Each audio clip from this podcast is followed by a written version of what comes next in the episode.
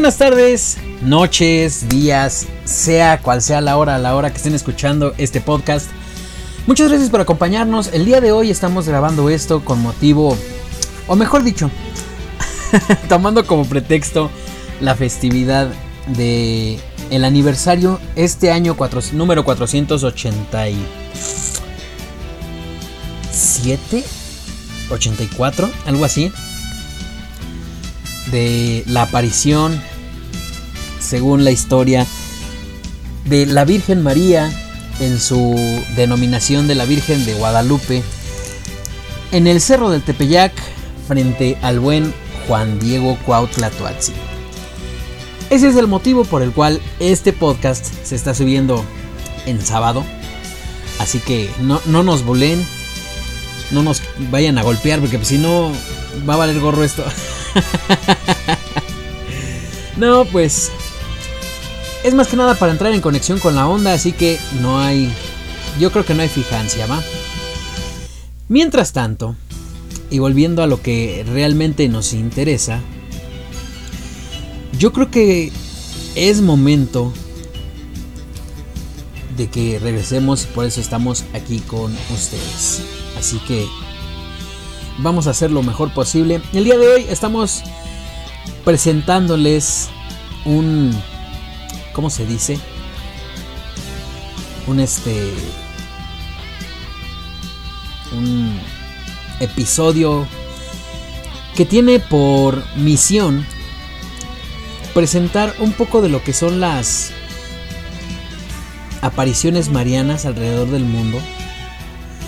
Así que pues vamos a darle inicio a esto porque siento yo que se va a poner bastante, bastante bueno. Así que vamos a comenzar, ¿qué les parece?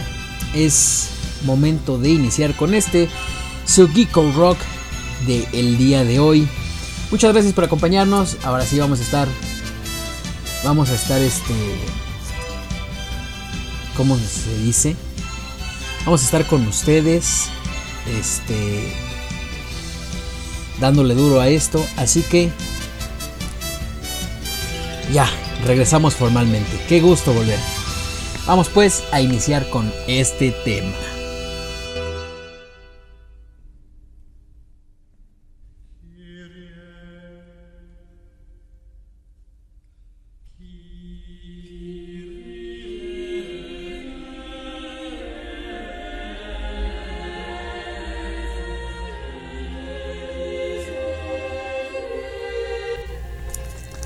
En el catolicismo, las apariciones marianas son las manifestaciones de la Virgen María ante una o más personas, en un lugar y tiempo histórico determinado. Algunas han sido reconocidas por la Iglesia Católica y otras tantas no. E incluso hay ciertas apariciones las cuales les generan bastante conflicto a el clero de la Iglesia Católica, así que es un fenómeno bastante interesante y que en su momento fuera relacionado con el apocalipsis. Pero bueno, vámonos poquito a poquito. Algunas de estas apariciones han dado origen a lugares de culto o peregrinación conocidos como santuarios marianos.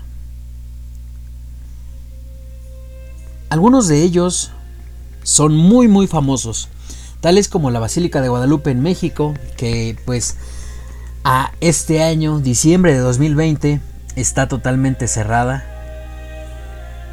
por cuestiones de el COVID. Así que hay cositas, hay cositas que ver. Otro santuario también es el de la Virgen de Fátima en Portugal, bastante conocida y a la cual el Papa Juan Pablo II fuera bastante devoto. Y otra es el santuario de Lourdes en Francia.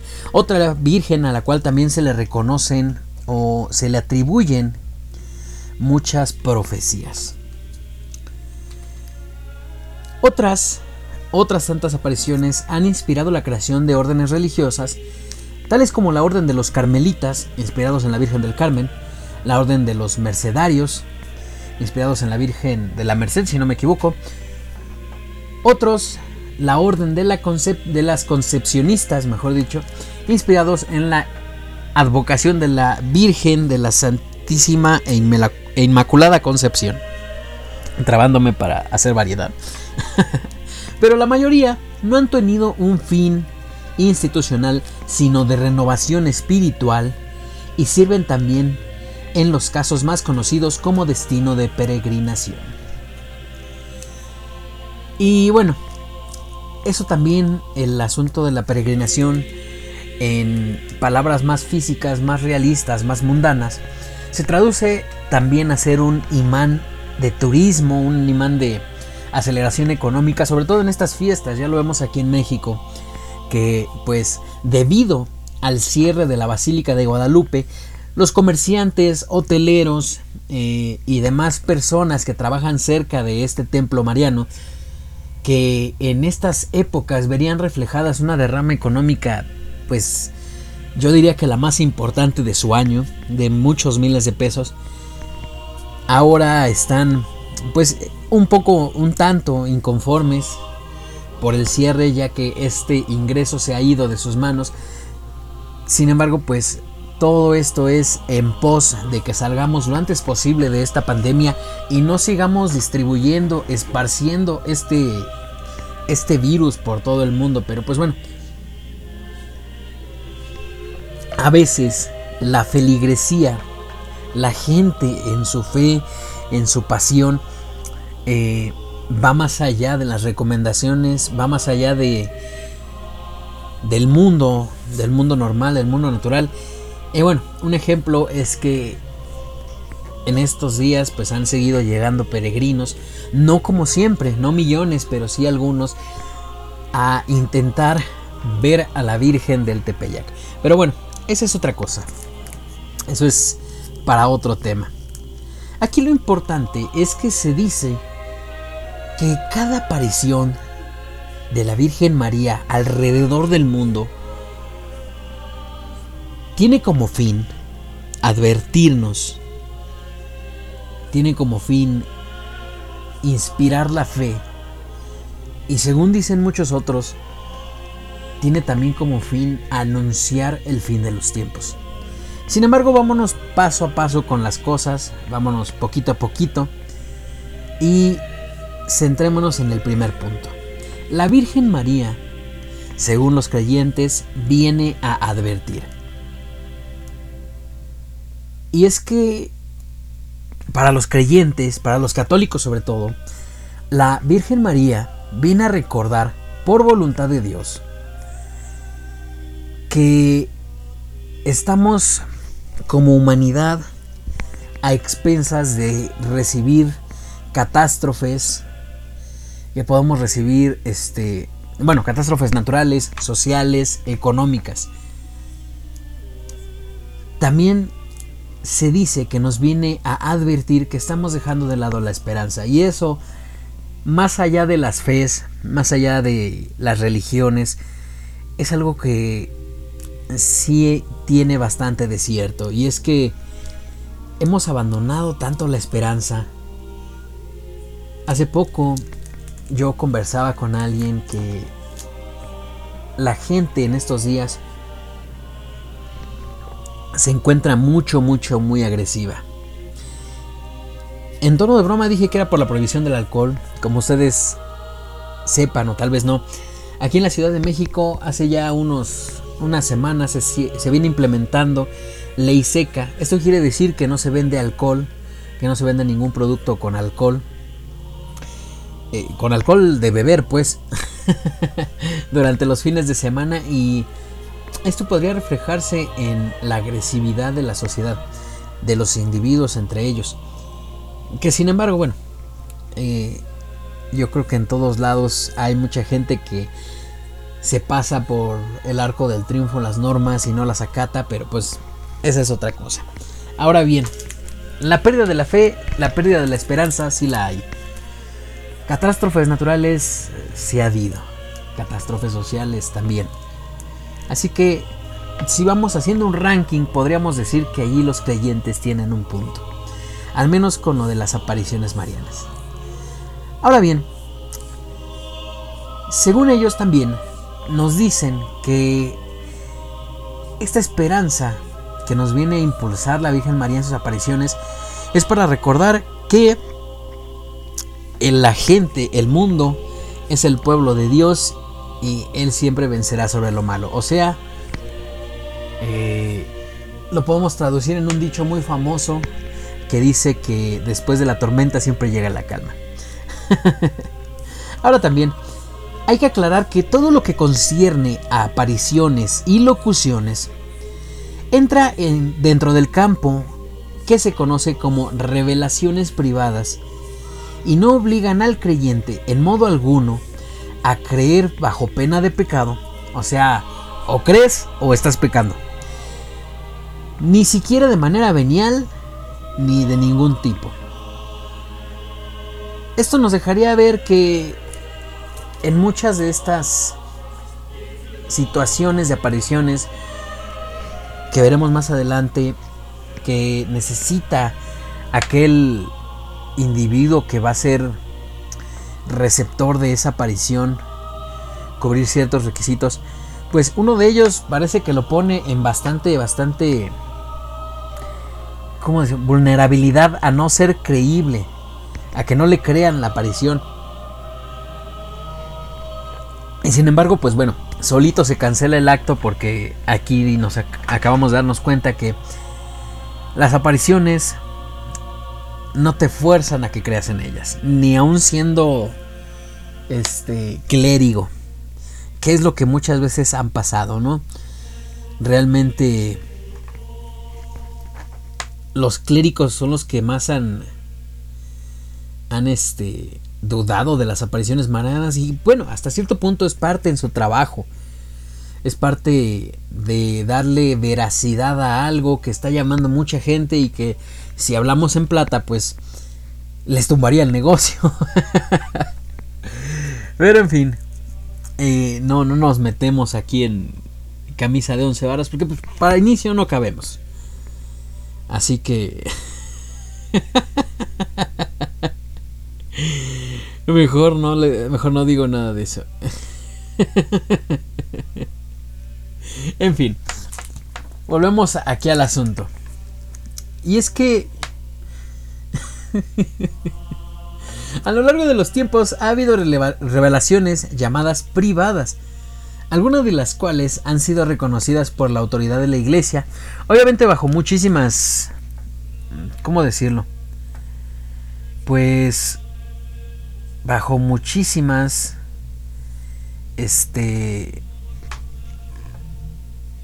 bajo muchísimos estudios para discernir que sean reales, ¿no? Pero bueno, eso ya es cosa que les compete ellos. Deben tener un manual muy, muy probablemente.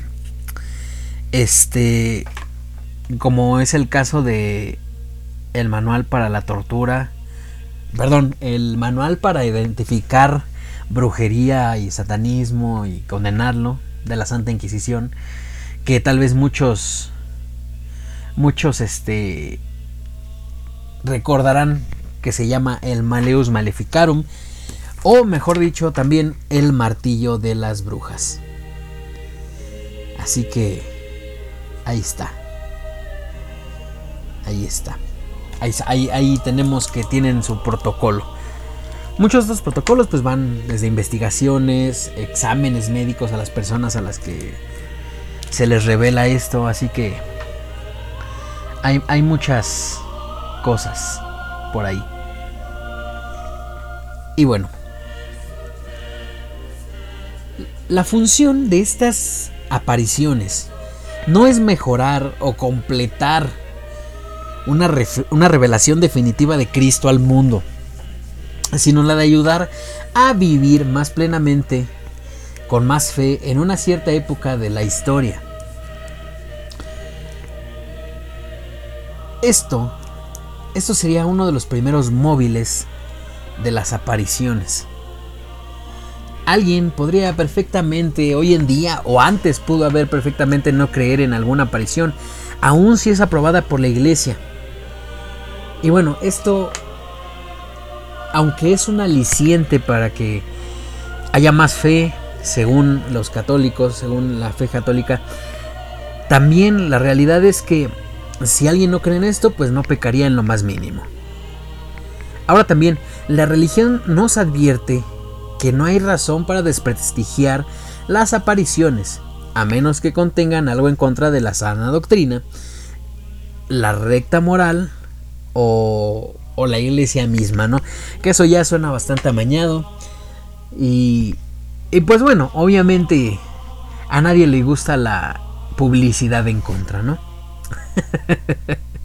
y es por eso que a la iglesia le corresponde el juzgar. Esto, si lo vemos de una manera más humana, si lo vemos de una manera, si ustedes me permiten decirlo, desde el punto de vista de un Dios que profesan que es puro amor, pues es bastante restrictivo. Yo creo personalmente que si alguien es elegido para dar el mensaje, pues bueno, no es como que lo puedas... No es como que la iglesia deba realmente juzgarle, ¿no? Pero bueno, a fin de cuentas, si alguien no cree, no significa que por ello esta manifestación sea falsa. Según la iglesia, a menos claro que ellos no crean. Pero bueno, eso es otra onda. Eso es ya, como dicen por ahí, eso es de todos los días. Dentro del marco de la Iglesia Católica existen apariciones que se consideran de la Virgen María, que se consideran eh, legítimas, otras están en duda y otras ilegítimas. Algunas de las apariciones más importantes o más recordadas son las siguientes. Y ahora sí vamos a armar una lista. Comenzamos con la aparición de Nuestra Señora de las Gracias de la Medalla Milagrosa en París, Francia. Fue más o menos hacia 1830 cuando la Virgen se le apareció a Santa Catalina de la Bourée en París. Allí la Virgen le dijo que hiciera una medalla que por un lado tuviera la imagen de los dos corazones, o sea, el Sagrado Corazón de Jesús y el Inmaculado Corazón de María, y al reverso una imagen de la Virgen con los brazos extendidos y con rayos de gracia. Vaya, si no, no sería la, Virgen de la Gracia, ¿no? Saliendo de sus manos. Esta medalla más tarde fue llamada la medalla milagrosa. Asimismo, esta aparición es una aparición aprobada y avalada con sello de calidad de la Iglesia Católica y Romana y esta medalla milagrosa es bastante importante para los fieles, bueno, para los, los fieles que, que conocen su fe, porque en el mundo católico existen unas facilidades, podríamos decirle así, que se les llaman indulgencias plenarias. ¿Qué significa? Que si el feligrés accede a una indulgencia plenaria, se va a confesar, pero la penitencia ya, ya no la tiene que hacer. Vaya, es como. Es como un adelanto de trámite, si lo queremos ver así, ¿no? Y esta medalla milagrosa a sus portadores, bajo ciertas condiciones que hablaremos en algún punto en este, en este programa, no en este episodio, pero sí en este podcast, les otorgaría en varias varias fechas del año indulgencias plenarias a sus portadores. Ahí, si ustedes son fieles y desean una indulgencia, váyanla anotando. Porque ahí está. Ahí está, ¿eh? Ahí hay indulgencias gratis para todos. Llévele, llévele. Otra de las apariciones es la de Nuestra Señora de Lourdes, también en Francia. Allá por 1858, la Virgen se apareció en la pequeña aldea de Lourdes a la pequeña niña Bernardita Subirú y se presentó como la Inmaculada Concepción, confirmando el dogma que había proclamado el Papa Pío IX. Bernardita nunca había escuchado ese término hasta que la Virgen se lo dijo. Y bueno, esta también es una de las apariciones aprobadas por la iglesia. Ahora bien, vamos a continuar con, si me permiten decirlo, una virgen que es bastante interesante. Y yo creo que aquí vamos a abrir un pequeño, bueno, no, eso vamos a hacerlo para otro programa, si les parece. Eh, porque yo creo que las profecías merecen otro programa especial. Pero bueno, si ya se lo imaginaron, si conocen un poco de la religión, saben que vamos a hablar de la Virgen de Fátima. Aparecida allá por 1917, bastante nueva la aparición, en el país de Portugal, en la provincia de Fátima. Esta Virgen se le apareció, se le apareció a tres pastores. Allí pidió a los obispos del mundo que se unieran para consagrar a Rusia a su inmaculado corazón. Advirtió que de no hacerse, Rusia difundiría sus errores por todo el mundo y habría serias consecuencias. Esto ocurrió antes de la Revolución Soviética. Y bueno, esta también es una aparición aprobada por la iglesia. Es una de esas apariciones que yo les dije casi al inicio que el Papa Juan Pablo II tenía bastante presente. Yo creo que si el Papa Juan Pablo II tenía alguna, digamos, preferencia de fe o preferencia de, de santos, tanto la Virgen María de, de, Guadalupe como la Virgen de Fátima estaban dentro de su top. Pero bueno, de eso, eso vámonos poco a poco. Ahora vámonos hasta la Salette Falabó en Francia, donde aparecería el 16 de septiembre de 1846 la Virgen de la Salette. Esta aparición se dio a los pequeños Maximino Girón y Melania Calvat en La Salette, Francia. Les advirtió sobre muchas cosas que disgustaban a su hijo, o sea, a Jesús. En 1864 les dijo que muchos demonios serían desencadenados del infierno. La Salette fue aprobada por la Iglesia en 1851. El Papa Pío IX proclamó después el dogma de la Inmaculada Concepción en 1854 y de ahí se desprendería una orden religiosa que sobrevive hasta nuestros tiempos. Ahora bien,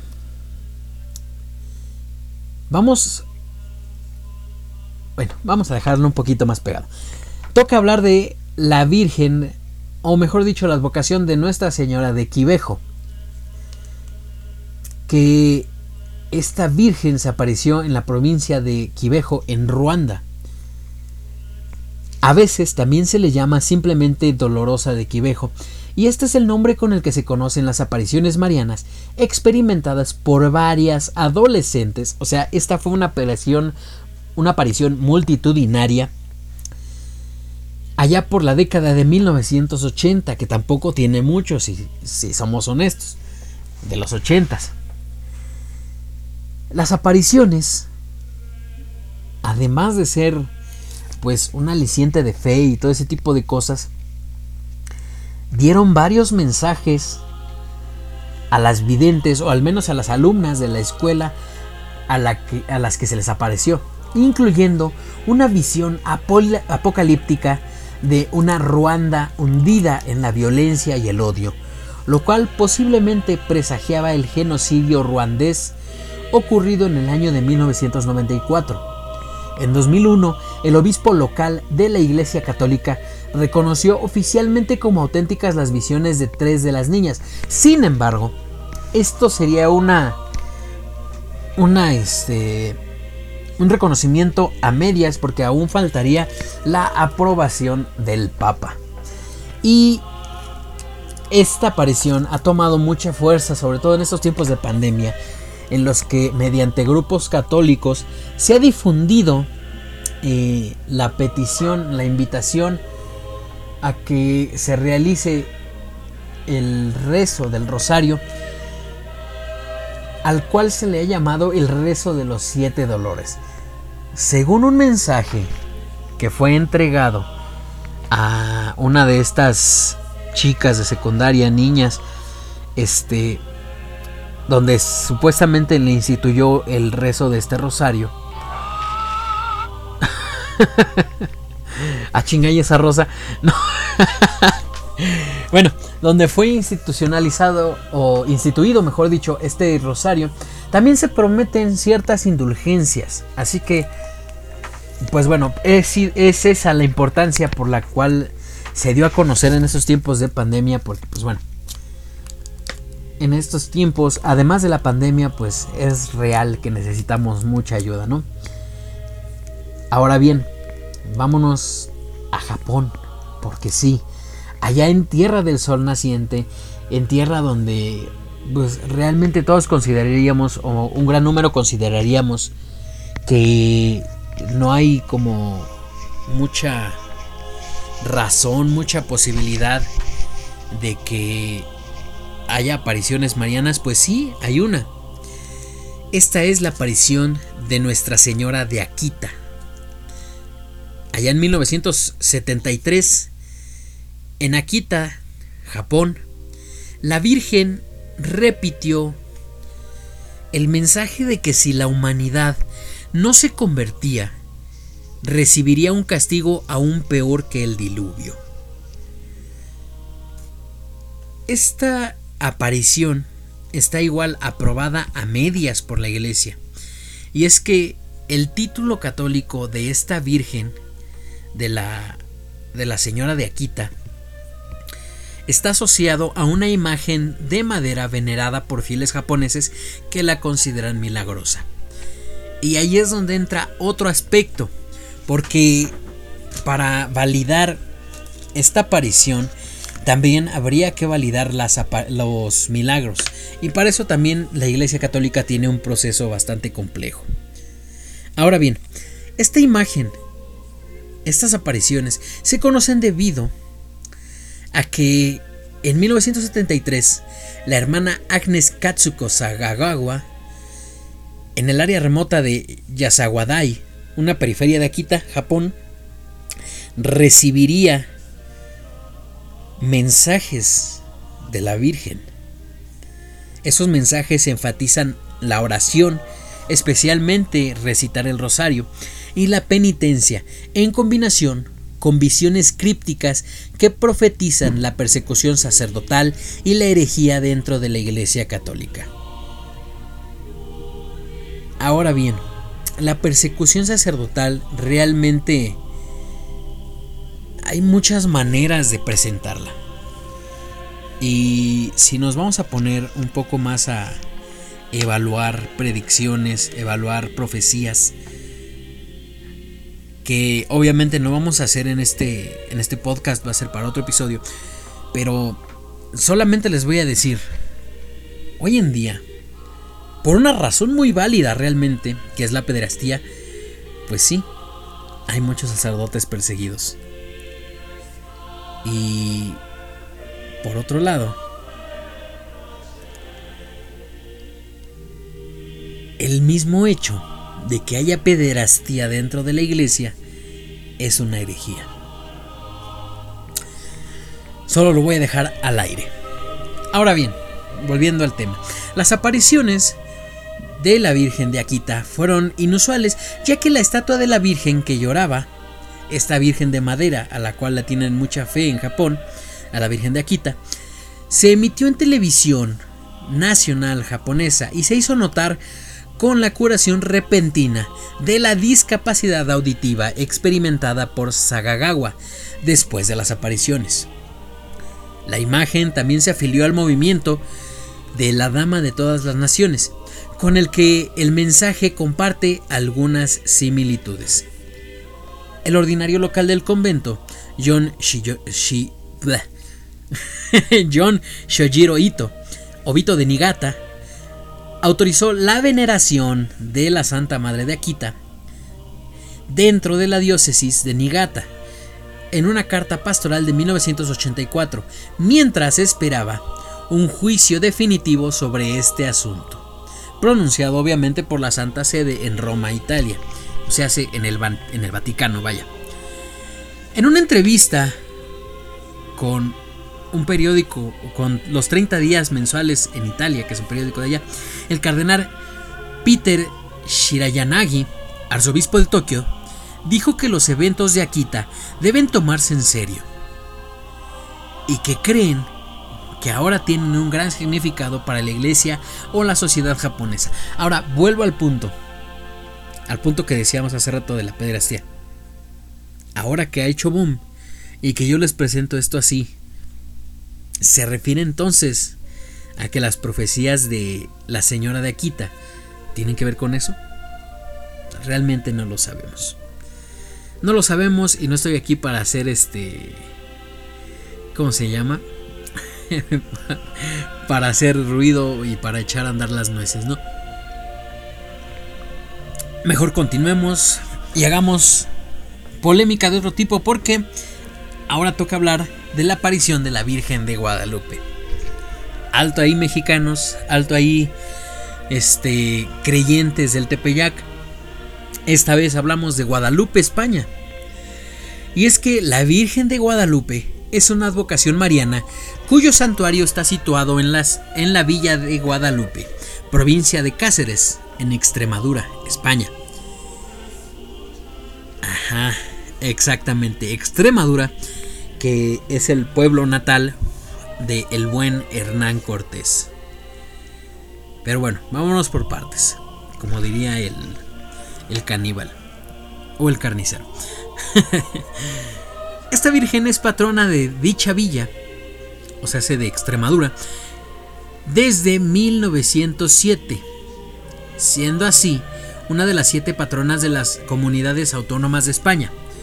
Su fiesta se celebra el 6 el 6 de ay Dios, se me movió esto. El 6 ay, ya se salió. Es que tengo aquí mi. tengo aquí mi acordeón. hay que hacer un guion siempre, ¿no? Pero bueno, el 6 de septiembre. Aunque tradicionalmente se han confundido estas fechas con el 8 de septiembre por ser este último día la festividad del Día de Extremadura. Ahora bien, si bien estoy diciendo que es la patrona de Extremadura desde 1907, esto es porque hasta este año se le daría el reconocimiento como la patrona. Sin embargo, la aparición es de hace muchísimo tiempo atrás. Unos 500, 600 años atrás. Obviamente lleva muchísimo tiempo de historia siendo en parte una un hecho histórico, al menos como se cuenta, una leyenda y sobre todo teniendo una feligresía importante. Y esto tiene que ver porque, según muchos historiadores o incluso muchos... Ay Dios. Incluso muchos este, estudiosos se le relaciona muchísimo con el sincretismo que se realizó aquí en México con la Virgen de Guadalupe del Cerro de Tepeyac.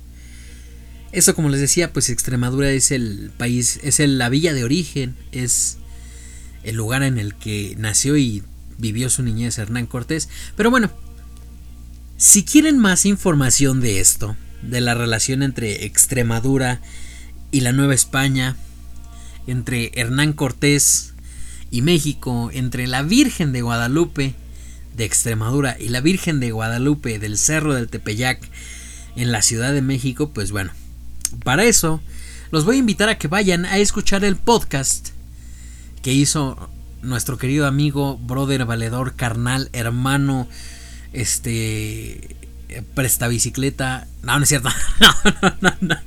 Este, nuestro amigo, nuestro brother, nuestro hermano, nuestro también maestro, el buen Ángel Chupacabras Reyes, porque en el show de la que te asfixia hay un está por salir, si no estoy mal, el entre la entre lunes lunes que lunes 14 y, y días adelantito un, episodio acerca de la Virgen de Guadalupe. Así que ahí se los dejamos para que vayan a escucharlo.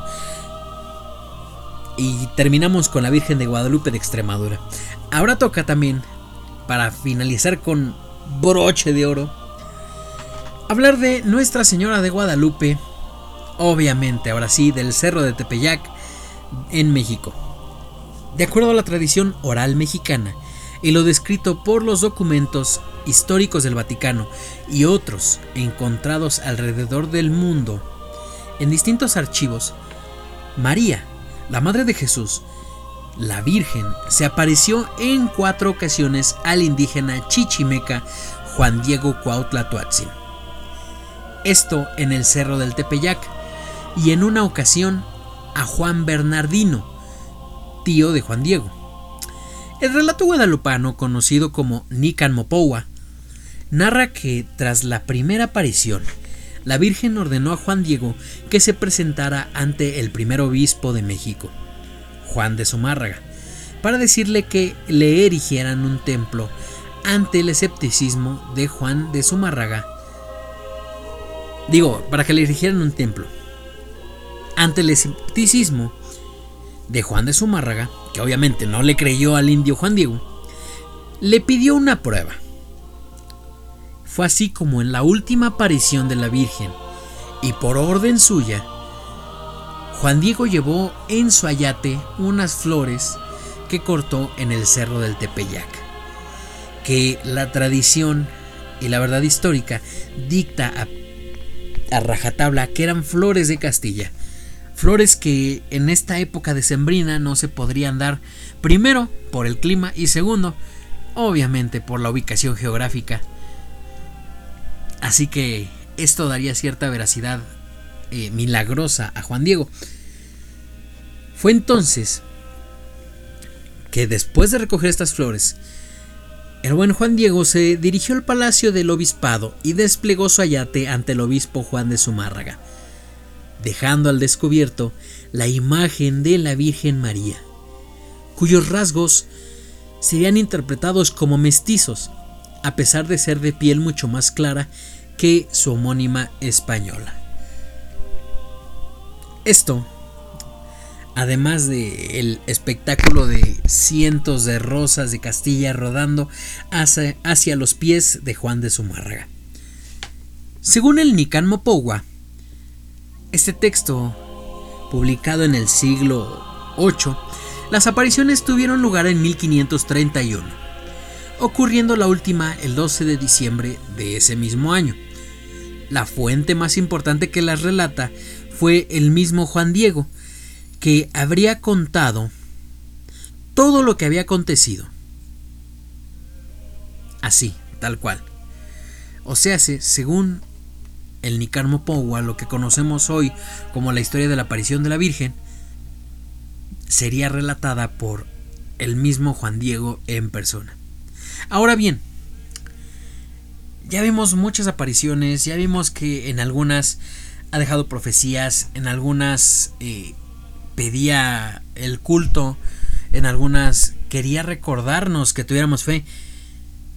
Pues bien, vamos a centrarnos todo en que, según la fe católica, el, el mensaje central de las apariciones es el llamado a la conversión, la denuncia del pecado, anunciar el castigo para el mismo y obviamente, pues, para evitar todo eso, para evitar el castigo y para evitar caer en el pecado, solicita oración y penitencia por los pecados ya cometidos. Y obviamente también los del mundo, así como la consagración a su inmaculado corazón. ¿Esto para qué? Para que mediante la fe todos los fieles, vaya redundancia, tengan salvación. Ahora bien, la realidad también, con esto de las apariciones marianas, es que en estos tiempos se ha dado también un boom de un, un, realce de apariciones marianas.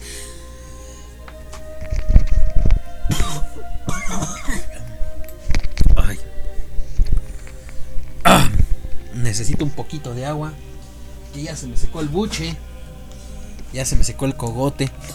Ya saben que esto podría editarse, pero a mí me gusta que ustedes sean partícipes de estas hasta cierto punto fallas.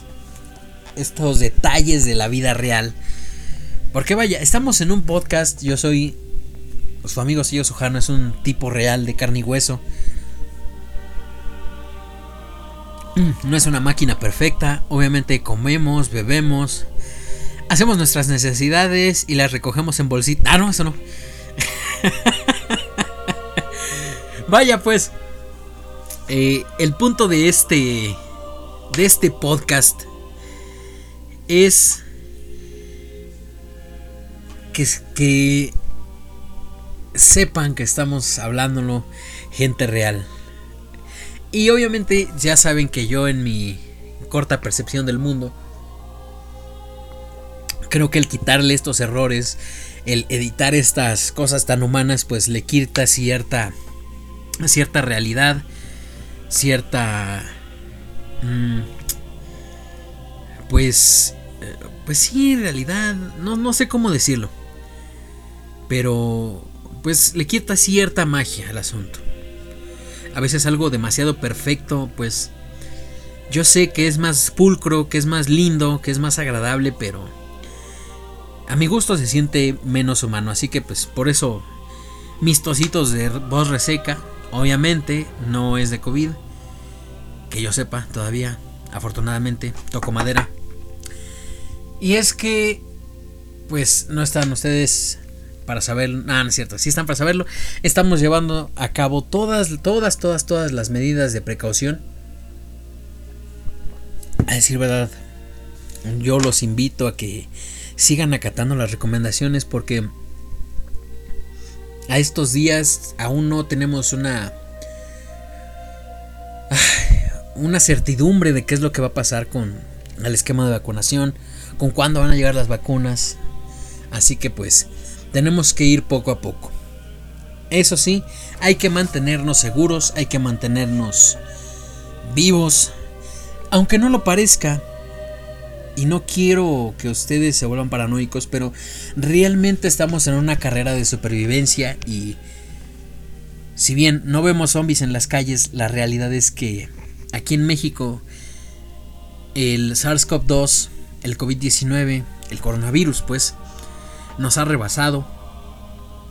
Y, y pues bueno, hay que tener un poco de cariño, empatía, eh, esperanza y sobre todo, hay que hacernos conscientes de que si yo me cuido, cuido a la gente que quiero, cuido a la gente con la que vivo.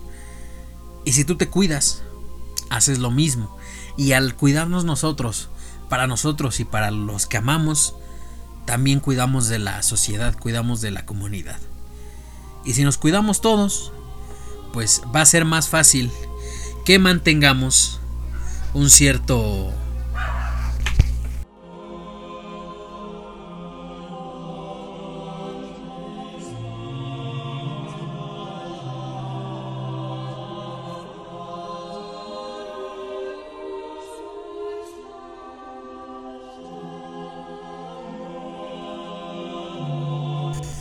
que mantengamos un poco más nuestra salud, que, nos mantengamos un poco más en este mundo. Así que, por favor, acaten las normas.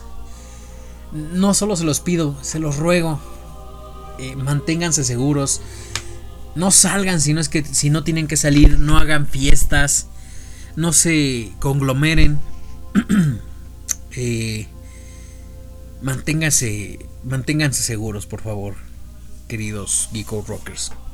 Queremos seguir saludándolos durante muchísimo más tiempo. y bueno, si tienen que salir, pues tomen sus medidas precautorias.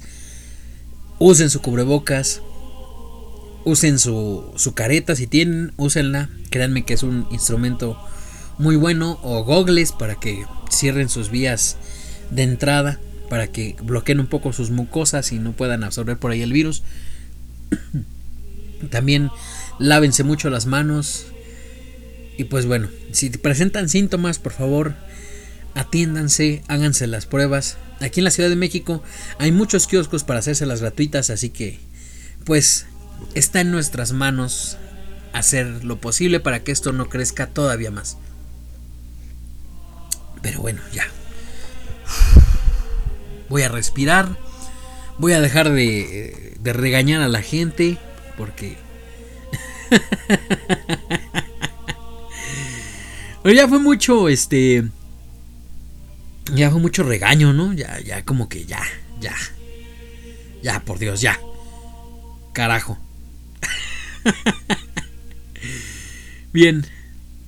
Ahora vámonos con esto. Aquí el asunto es simple y sencillamente. Vamos, regresando a lo de las apariciones, claro está, ¿no? Porque si no nos vamos, este.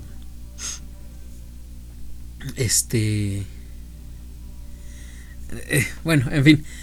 Estamos hablando de que los mensajes que trae la Virgen muchas veces son el regresen a orar, el, el estoy con ustedes, el infundir la fe.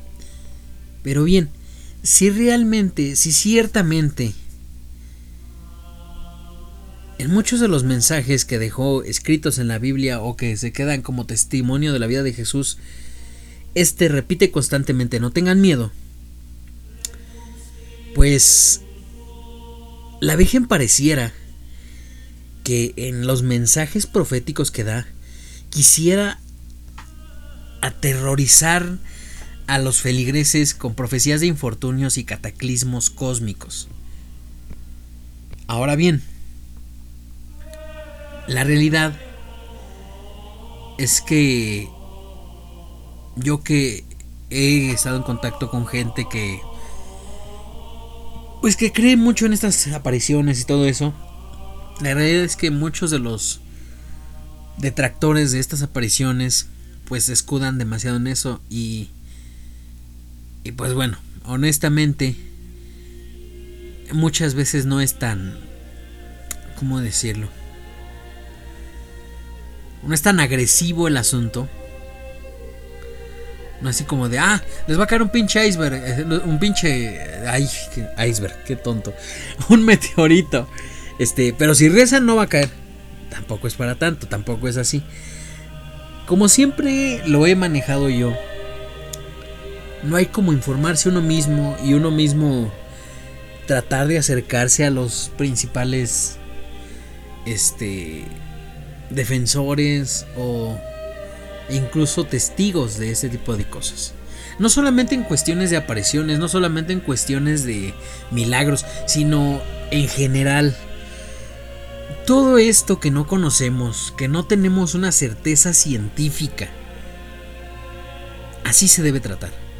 Investigando, conociendo, eh, prácticamente haciendo lo posible o, o más allá para tener la posibilidad de... ¿Cómo decirlo? De de estar más cerca de los verdaderos este protagonistas de estos hechos. Y ahí allí hacer este una diferenciación entre qué es cierto, qué no es cierto, bajo mis perspectivas, claro está. Así que pues bueno, se los dejo de tarea. Ahora también Es cierto que hay muchas apariciones de la Virgen que no han pasado por las manos de la iglesia o la iglesia no ha querido aceptarlas. Un caso muy particular y muy conocido que incluso tiene mucha feligresía es el caso de la aparición de la Virgen de Medugori. Una Virgen que se dice, o mejor dicho, la vidente que recibe las apariciones, dice que se aparece casi cada mes. Apenas hasta, hasta marzo de este año parece ser que se dejó de aparecer. Pero bueno, ¿qué es lo que pasa aquí? Hace rato hablábamos de que está bien que no creas en las apariciones, pero eso no les va a quitar la veracidad. A menos que seas la iglesia. Y es que la iglesia tiene un, podríamos decir que un pleito casado hacia, hasta cierto punto con estas apariciones, ya que mucha feligresía que captaban en las iglesias cercanas a estos lugares se ha ido más hacia hacia donde están pues los templos o o los lugares donde reciben los videntes a las personas ávidas de mostrar su fe, ávidas de ver en sus propios ojos algo de esta aparición. Y eso pues hasta cierto punto nos deja ver que, o a mi manera de verlo, nos muestra que la iglesia sí es un poco celosa con, con sus ingresos de feligresía.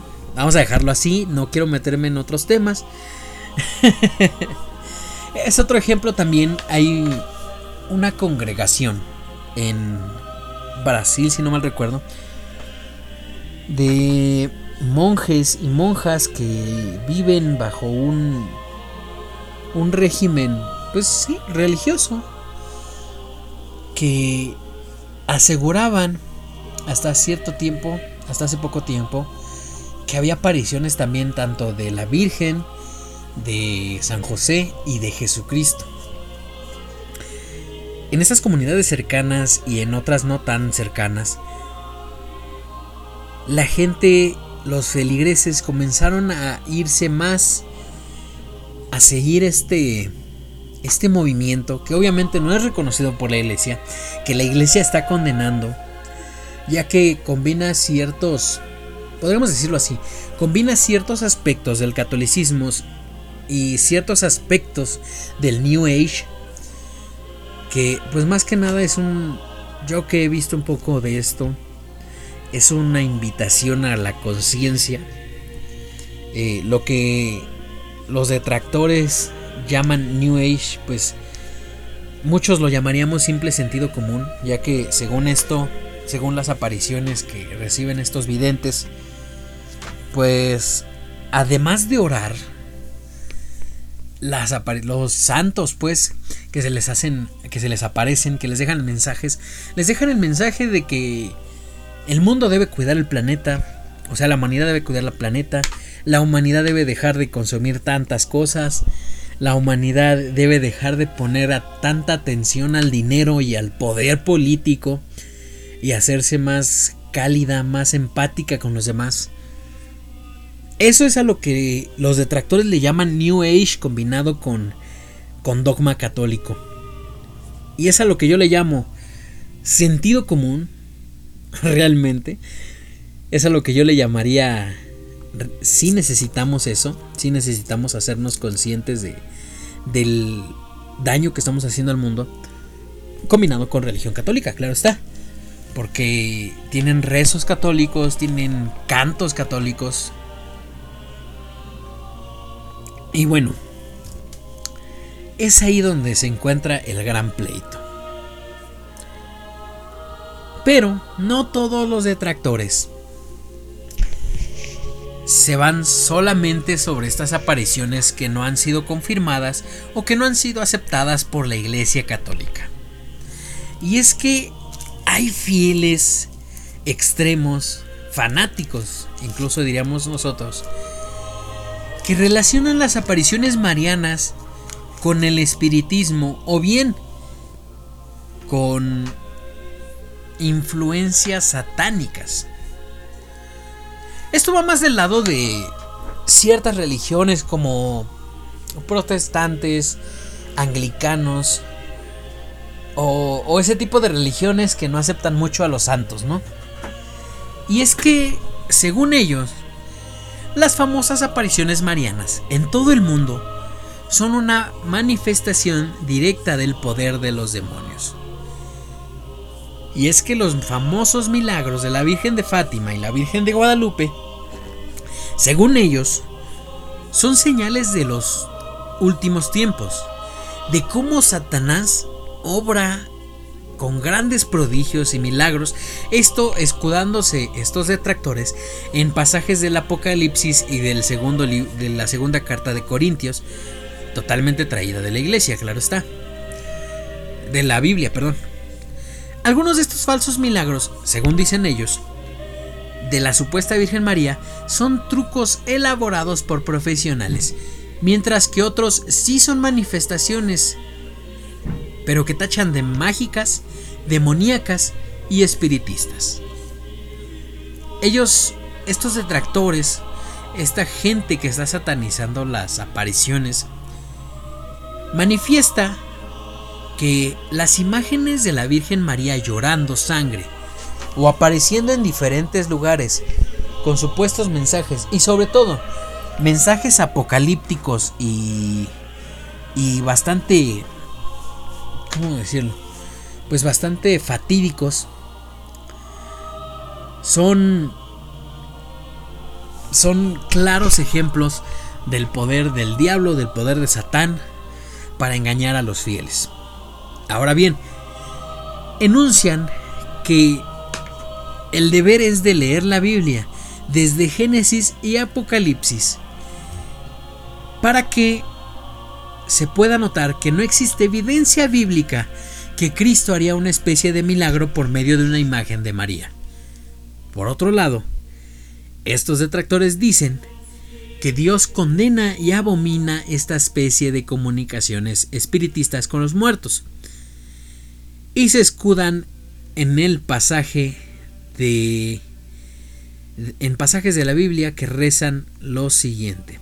Sobre todo en este pasaje del el libro del Deuteronomio que dice: No se ha hallado en ti quien haga pasar a su hijo o a su hija por el fuego, ni quien practica adivinación, ni agorero, ni sortilegio, ni hechizo, ni encantador, ni adivino, ni mago, ni quien consulte a los muertos, porque es abominación para con Jehová. Cualquiera que hace estas cosas, y por estas abominaciones, Jehová tu Dios echa estas naciones delante de ti. Perfecto serás delante de Jehová tu Dios. O sea, para hacernos menos bolas, eh, a Dios no le gusta o, no tienen buenos ojos que la gente crea en, en, el espiritismo, en la magia o en los milagros que no sean de Dios como Dios solito. O sea, es egoísta pues de los milagros. Esto según la interpretación que le dan estos detractores fanáticos a, este pasaje del Deuteronomio. También dicen que Satanás tiene mucho éxito en engañar a multitudes. Y esto es porque la gente busca milagros en lugar de buscar la verdad de Dios a través de la escritura. Dicen también que el diablo obra, por medio de milagros. Y esto será lo que prepara, preparará el camino para la manifestación del anticristo. Falsos milagros y falsos prodigios. Ahora bien, donde quiera, donde quiera que se descuide el testimonio de las escrituras, según estos detractores fanáticos, los hombres serán presa fácil del poder seductor del demonio, ya que al rechazar la verdad de la Biblia, los hombres prefieren seguir milagros, y es ahí donde Satanás entrampa a los ignorantes en su propia merced, y la gente queda fascinada con este poder seductor. Eso es lo que dicen y a lo que ellos eh, denominan falsedad dentro de las apariciones marianas que como hemos visto pues han forjado mucho mucha importancia, ¿no? Han tomado mucha importancia en, en la fe judio-cristiana, en la fe este en la fe en general y que pues la iglesia lo toma como, obviamente las que le gustan, las que le ayudan, las toma como alicientes de fe, alicientes de esperanza. Pero bueno, la verdad de las apariciones. La verdad es que estamos hundidos en un en un pasaje, en un en un tema en el que al igual que con los demonios, con los fantasmas, con los críptidos, con muchas otras cosas, se convierte en misterio. Y los misterios, sobre todo estos, dependen mucho de la fe que tenga la gente en ellos. Y sobre todo de no fanatizarse, porque es gracias a este fanatismo que ha habido un boom increíble en estos últimos tiempos de apariciones Porque todos lo hemos visto, ¿no? Eh, una virgen en el metro, una virgen en un melón, una virgen en una tortilla, una virgen en el cielo. Este tipo de apariciones que más que más que un milagro hasta cierto punto y dependiendo quién las relate, cómo se relaten y cómo se presenten, pueden sonar inverosímiles. La verdad es que lo que están reflejando es una necesidad imperiosa, una necesidad latente y, y, desbocada de tener fe, de tener esperanza. Porque desgraciadamente la religión hoy en día no está pues ayudando mucho a mantenerse como el primer referente de fe, el primer referente de esperanza. Y hoy en día la gente necesita más.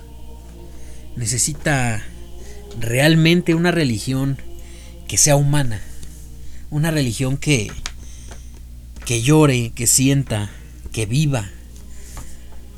Y desgraciadamente el dogma muchas veces deja de lado esto. El dogma muchas veces institucionaliza el dolor, institucionaliza lo que uno debe hacer, lo que uno debe sentir. Y es ahí donde entra el problema. Muchas veces lo he platicado con gente que pues es bastante dogmática. Y hemos llegado, bueno, yo he llegado a la conclusión de que hoy por hoy la religión católica, la institución de la Iglesia Católica, de la Iglesia Romana, del Vaticano, pues, se ha alejado, se ha alejado tanto de las virtudes que debían promover que hoy en día Jesús no sería católico. Créanme que no. Porque ahora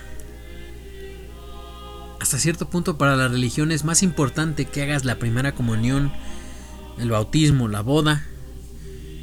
Obviamente pagando tu, tu dinerito para que puedas hacer tus misas, tus libritos para que puedas este, hacer el curso de la comunión, el curso de del pre, del prematrimonial, el cursito de la presentación y X que es más una captación de efectivo que el realmente hacer sentir la fe dentro de la gente. Hay muchas cosas en las que yo no compagino con la fe, o mejor dicho, con la institución del Vaticano. Sé que tal vez no soy el único, y tal vez no soy ni el primero ni el último, pero Ciertamente yo creo hoy en día que lo que más interesa, si lo quieren ver desde un punto religioso, es lo que dijo Jesús, que solamente queda un mandamiento y es el amar a los unos, amarse a los unos y a los otros con todo. O sea, porque el amar al prójimo te obliga a no hacerle cosas que le dañen. Tú no vas a amar a alguien y robarle. Tú no vas a asesinar a alguien que amas. Tú no vas a hablar mal de alguien a quien amas. Es simple, es sencillo, pero pues pareciera que es bastante complicado mantener esta virtud y compartirla, enseñarla. Parece que ha sido más importante hacer dinero, amasar poder. Pero bueno, eso ya no nos compete a nosotros. y bueno, pues hasta aquí dejamos el día de hoy este, este tema de las apariciones marianas que, uff, uff, vaya que... Vaya pasada de tema, ¿eh? La verdad es que me, me gustó mucho manejarlo. Como les había dicho, esto corresponde a, hasta cierto punto a hacer nuestra ¿cómo se llama? A hacer nuestro programa de en estas fechas pues de ay Dios, ¿cómo se llama? de la Virgen. Y bueno, teníamos que estar en tendencia, teníamos que subirnos aquí al asunto. Así que, pues bueno, aquí se los presentamos el día de hoy. Muchas gracias por acompañarnos. Aún no terminamos, aún nos vamos a despedir de ustedes. Pero pues hasta aquí se queda este tema. Y obviamente hay algo que se dice aquí en México. Que podríamos como comunidad, como sociedad, puede existir el, la gente que no sea católica, que no sea cristiana, puede existir quien sea ateo incluso, pero la realidad también es que México es guadalupano. Y esa es una verdad bastante tangible porque, pues, si somos honestos, en todas las casas, o al menos en la gran mayoría, siempre hay un... Hay una ficha, hay una Virgen María de la Virgen de Guadalupe. Y muchas veces es a esta advocación a quien nos a quien nuestras abuelas, nuestras madres, nuestros padres se encomiendan a sí mismos y nos encomiendan a nosotros como hijos, como sobrinos, como familiar. Y a través del tiempo, a través de, de la historia, se ha hecho una tradición aquí en México, aquí en la Ciudad de México, en la Basílica de Guadalupe, que artistas, cantantes, este, vengan a presentar sus, sus respetos, su cariño, su fe a esta advocación mariana en este 12 de diciembre. Y bueno, obviamente Geeko Rock no sería Geeko Rock sin presentarles una canción de rock. Y esta vez en en consideración a la fecha, en consideración a los feligreses, a los cuales si en este podcast se sintieron ofendidos en algún punto, pues pido una disculpa. Este contenido se hizo realmente pues con fines de entretener, informar y sobre todo pues ahondar un poco en el misterio de las apariciones marianas. Nunca se hizo con motivo de burlarse o desprestigiar nada ni a nadie. Y bueno, también a los que son fieles, a los que son marianos, pues les invito a que se unan al buen Alex Lora y a mí, porque en la siguiente canción nos uniremos. Hoy que es 12 de diciembre que se está presentando este podcast a ustedes, nos uniremos a cantarle a la morenita del Tepeyac con un rockcito sabroso como era necesario aquí en Geek Rock.